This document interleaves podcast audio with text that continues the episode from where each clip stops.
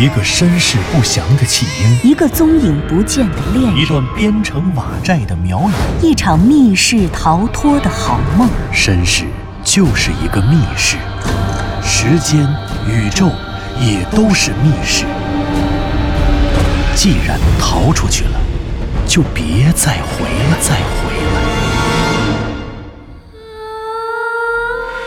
请听长篇小说《望山没有南风巷》。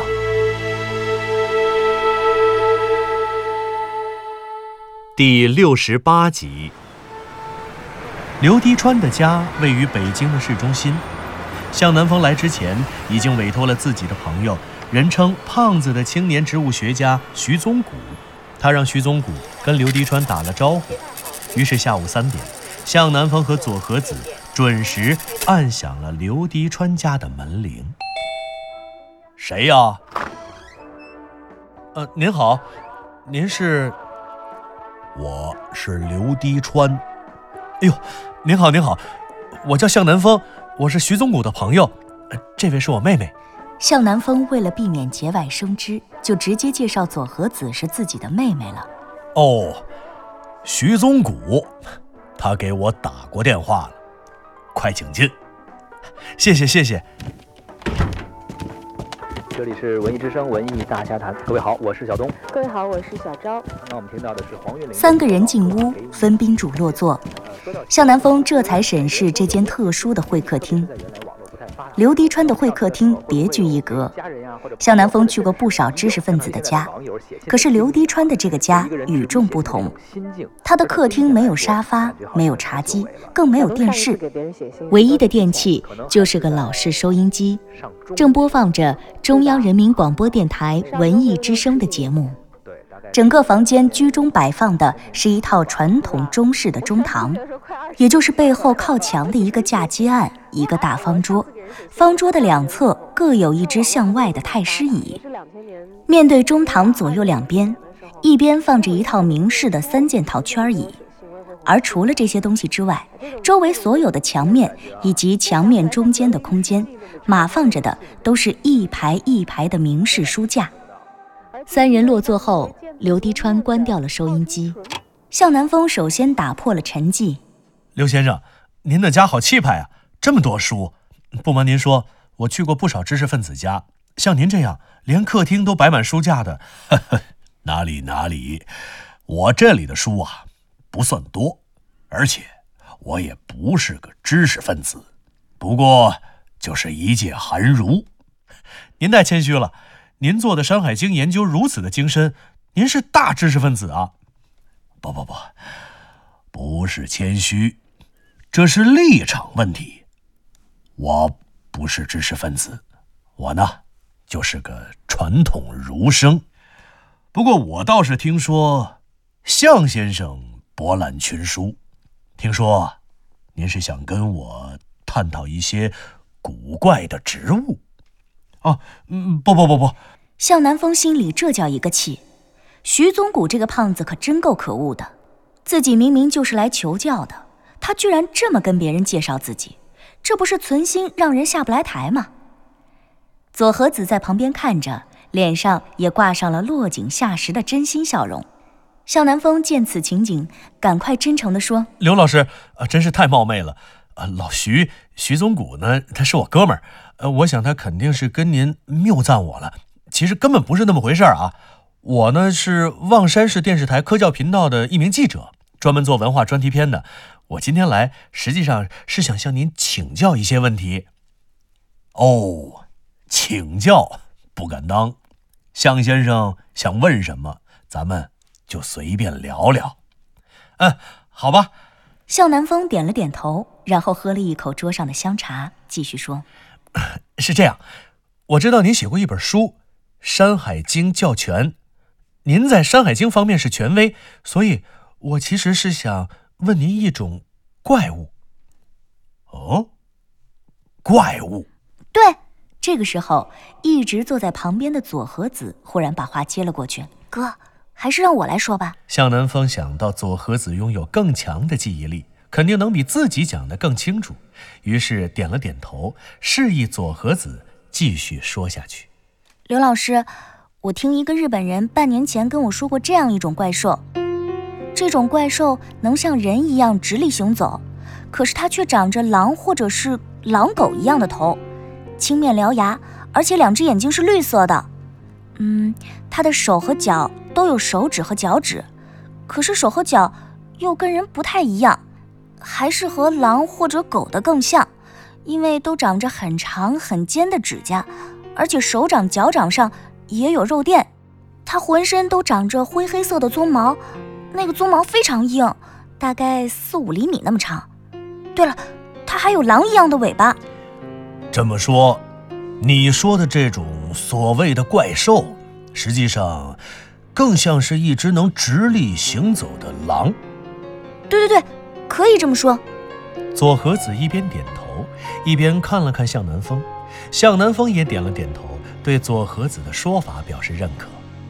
左和子说完以后，径直盯着刘迪川，可是刘迪川并没有看他，而是若有所思的一副非常轻松的沉思的样子。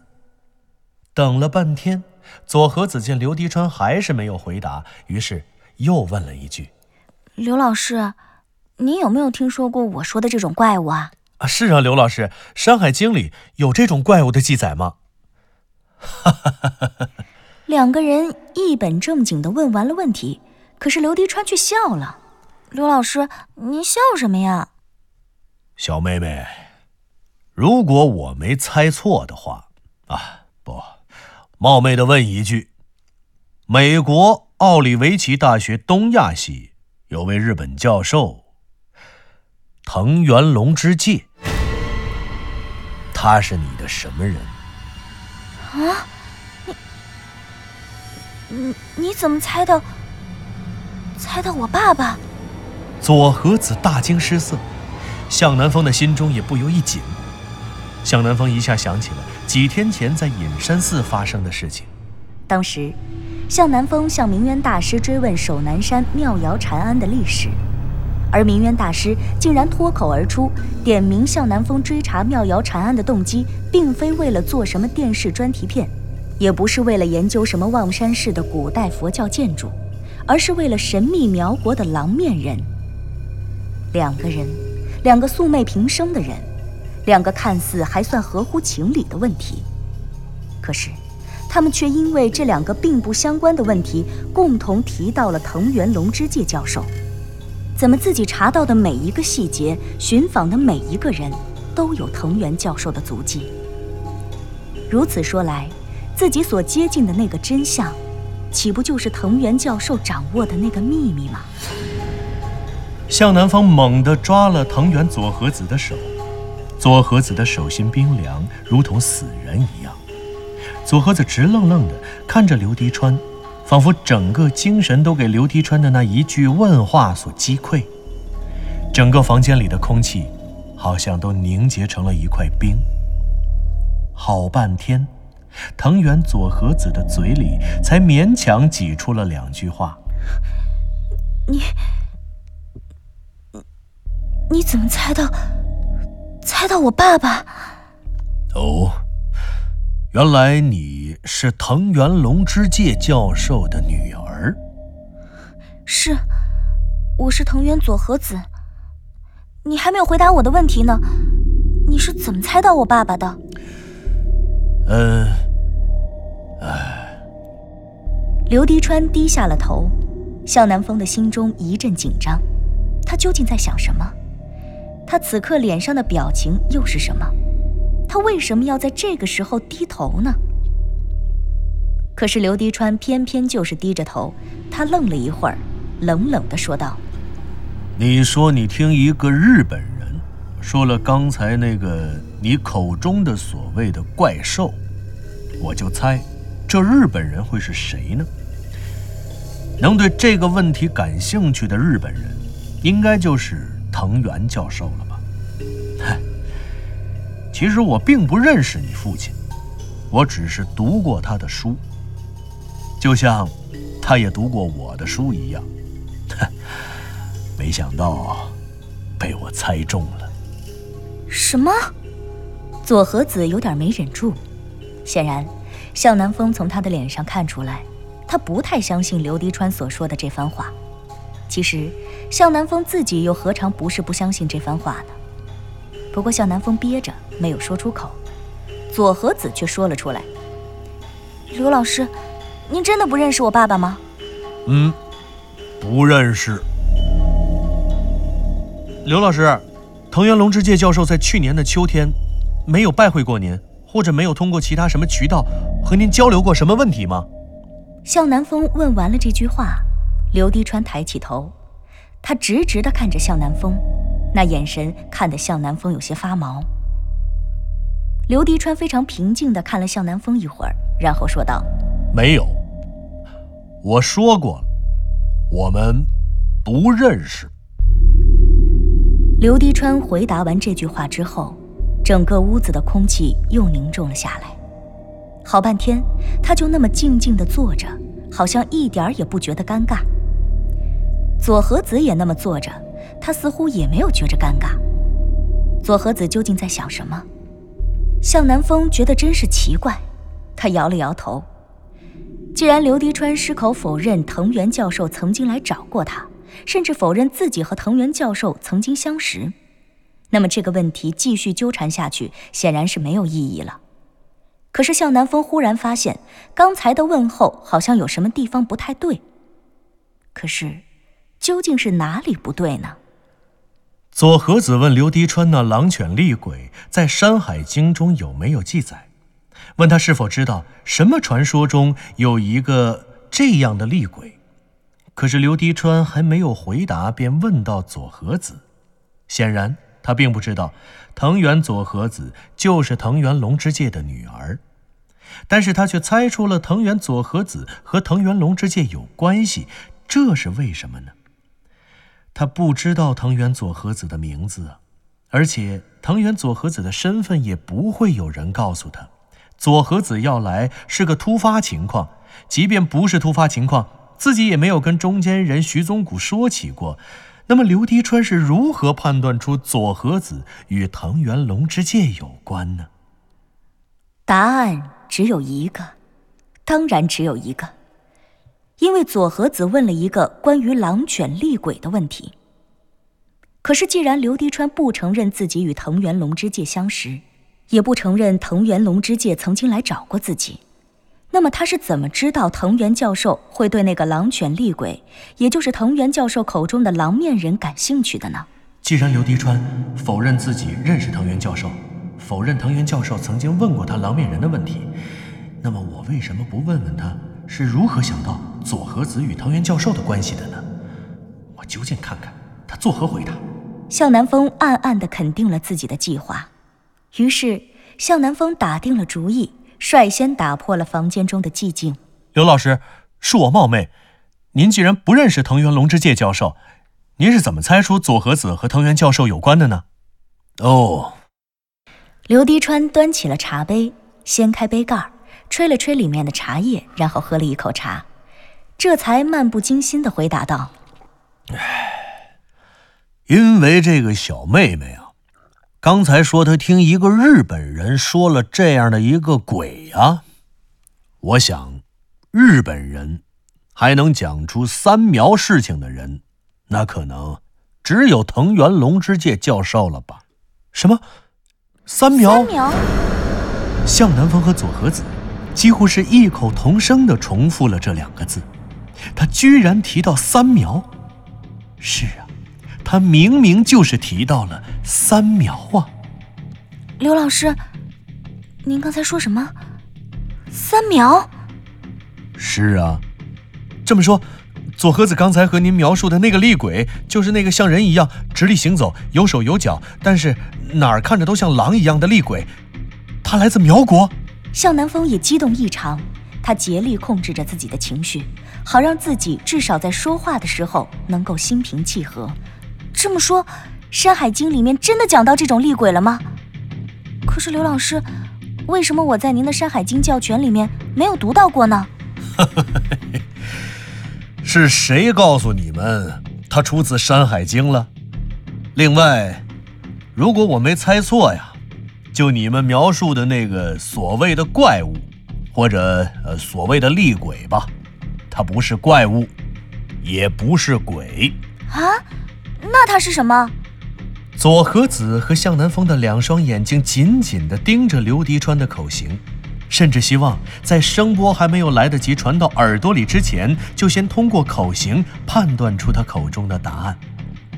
于是，相比之下，刘迪川慢条斯理的回答对他们而言，实在就是一种煎熬。你们不知道他是谁吗？他。就是三苗的神，三苗的图腾，盘户大神呐！什么？盘户大神？盘户大神？左和子腾的一下从椅子上站了起来。显而易见，他怎么敢于相信那个一直以来认为的狼犬厉鬼，竟然是三苗中的众神之神黑苗的宗主盘户？这怎么可能呢？不这绝不可能，绝不可能啊！向南风的心里也觉着这个惊为天人的回答恐怕不那么可信。这怎么会是盘户呢？远的不说，就说今天凌晨他们三个人在雍家坟中的所见所闻，如果那狼犬厉鬼是盘户，那雍家坟里的十一口雍家人的棺材中，可就足足躺了十一个盘户的尸体。先不说盘户大神这样的众神之神怎么可能被杀死，而且还被放进了雍家坟里雍家人的棺材，就单说这十一口棺材，十一具狼犬厉鬼的尸体，就算他真的是盘户，这世界上怎么可能有十一个盘户呢？不可能，这实在，实在是不可信啊！想到这里，向南风觉着还是应该找个理由反驳一下。当然了，他们夜探雍家坟，发现了十一具狼犬厉鬼尸体的事情，肯定不能和刘迪川言明。但是他可以随便问些别的。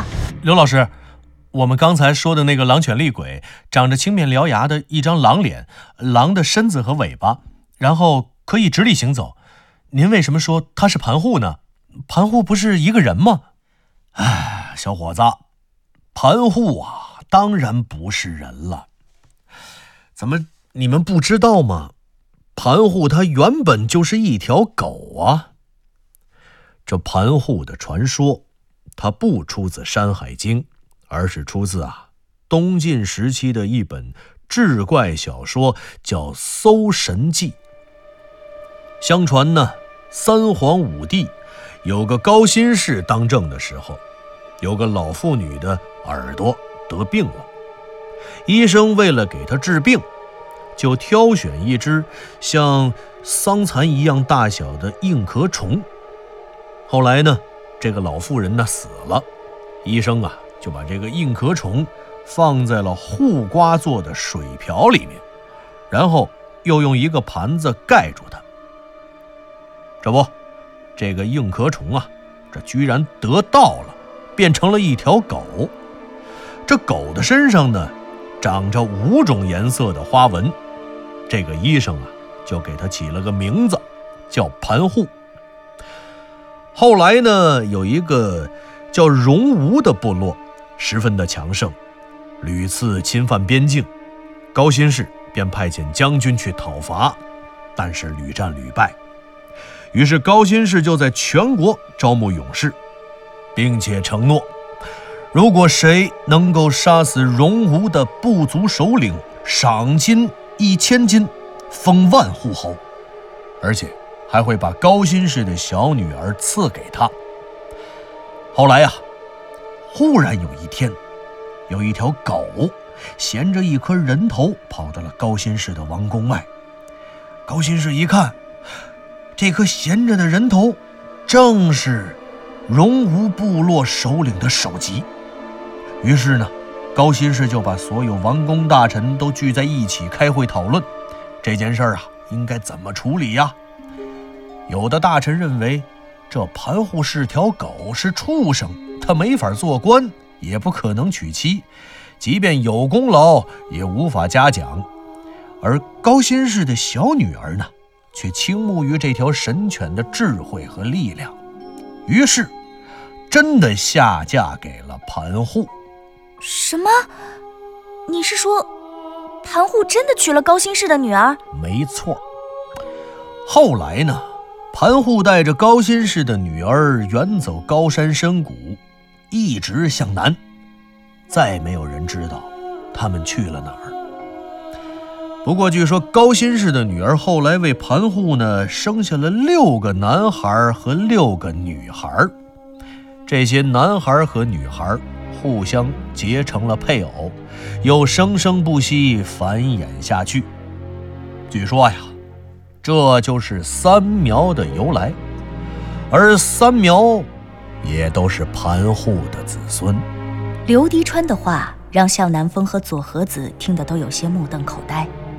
他言之凿凿的语气和这个完整的传说似乎真的不容置疑。可问题是，盘户真的是一只狗吗？如果盘户真的是一只狗，那雍家村古墓里的那些狼犬厉鬼的尸体又是谁？向南风的梦境世界里，在妙瑶塔地宫中遭遇的那最后一个狼犬厉鬼，又是谁呢？